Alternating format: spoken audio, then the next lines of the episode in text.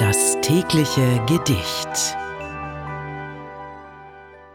Herzlich willkommen. Das heutige Gedicht wurde von Theodor Storm geschrieben. Es trägt den Titel Schlaflos. Aus Träumen in Ängsten bin ich erwacht. Was singt doch die Lerche so tief in der Nacht?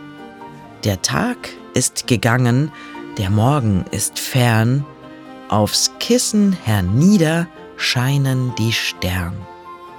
Und immer hör ich den Lerchengesang, o Stimme des Tages, mein Herz ist bang. Das war Schlaflos von Theodor Storm. Das tägliche Gedicht.